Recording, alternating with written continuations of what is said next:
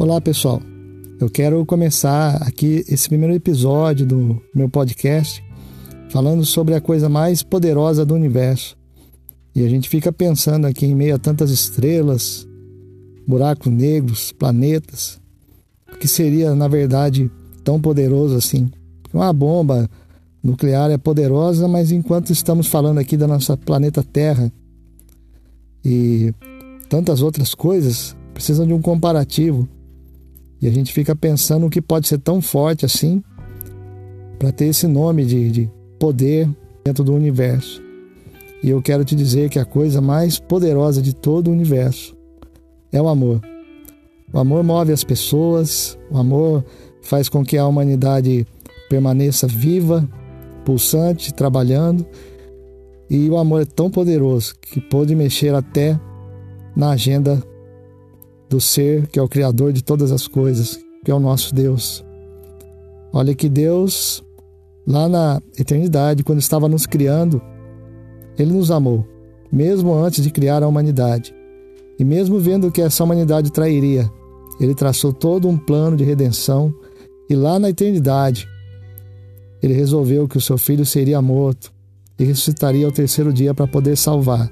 Ele daria tudo por amor de nós, onde nós vemos que o amor pode mover até mesmo as mãos de um Deus Todo-Poderoso.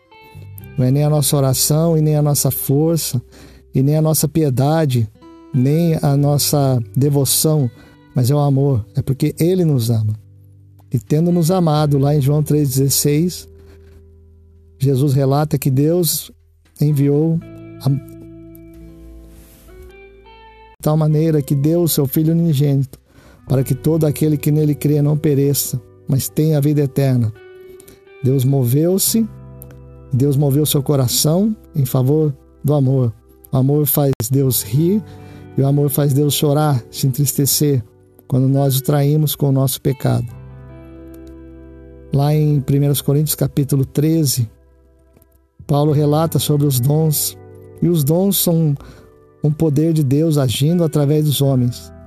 E são aquilo que tem feito a humanidade mudar de história. Profetas mudaram nações inteiras, profetizando em nome de Deus.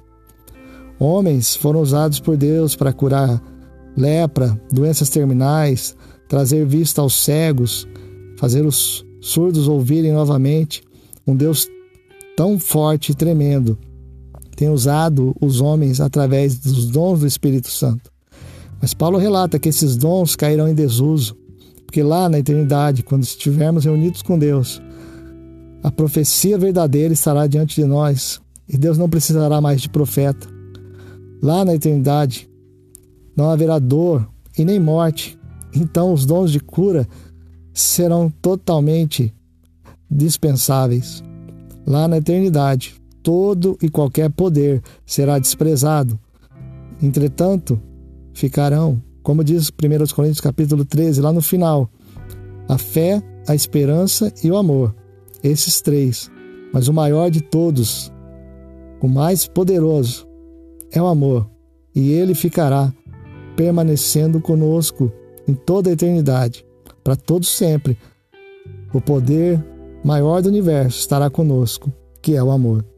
Que Deus te abençoe, em nome de Jesus, e saiba que Ele te ama.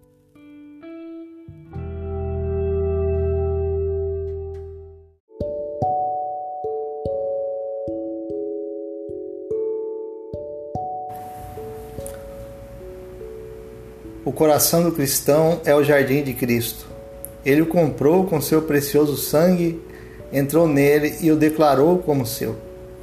Com essa frase de Charles Spurgeon, eu quero começar mais esse episódio do nosso podcast falando sobre a nossa necessidade de oração. E nós precisamos orar. Não para que Deus fique mais forte, que Deus não precisa disso. E se você parar de orar, também não vai ficar mais fraco. Pode acreditar. Houveram gerações inteiras que passaram sem uma oração sincera, dormindo numa religiosidade morta, sem oferecer uma adoração que Deus pudesse aceitar. Mas ele aguardou pacientemente passar esse tempo de ignorância para que nós pudéssemos entender que quem precisa da oração é a gente. A oração é uma dádiva. Nesse mundo turbulento que moramos, em face a pandemias, guerras e tantas notícias ruins, se você não tira um tempo do seu dia para estar com Deus, você pode sucumbir, você pode morrer espiritualmente. Tantos traumas e doenças têm acontecido porque a pessoa não tem aquele momento de calmaria, de meditação e tranquilidade em que ele passa falando com Deus. Eu gosto de usar o termo jardim secreto tão mencionado na Bíblia, porque é como eu imagino, quando eu vou orar e eu torno aquilo algo espiritual. O jardim é um lugar de paisagismo, é um lugar que as pessoas decoram, deixam bonito, para passar um tempo de tranquilidade. E é um lugar onde você pode se sentir seguro por se tratar da sua casa. Então, para mim, é, meu momento de oração é chamado de jardim secreto. O tempo que eu passo com Deus, orando, e ali não existe dor, ali não existe enfermidade, ali não existem dívidas, ali só existe um Deus cheio de amor ouvindo a minha oração. E Jesus mesmo disse que quando formos orar, nós devemos trancar a porta do nosso quarto, ou seja, evitar todo tipo de distração e orar em secreto. É óbvio que é importante você tirar tempo para orar com as pessoas, para que as pessoas sintam que você está se preocupando e orando juntamente com elas. É edificante também orar em grupo e orar uns pelos outros e aprender com a, as dificuldades de cada um mas a oração que mais edifica, que mais vai fazer você crescer é aquela que você faz em secreto, aquela que você se esconde, tranca a porta, coloca talvez ali uma música de fundo, se isola do mundo e passa um tempo maravilhoso com o seu Deus no jardim de oração, que é o nosso jardim secreto, o lugar espiritual da oração. Que Deus te abençoe em nome de Jesus.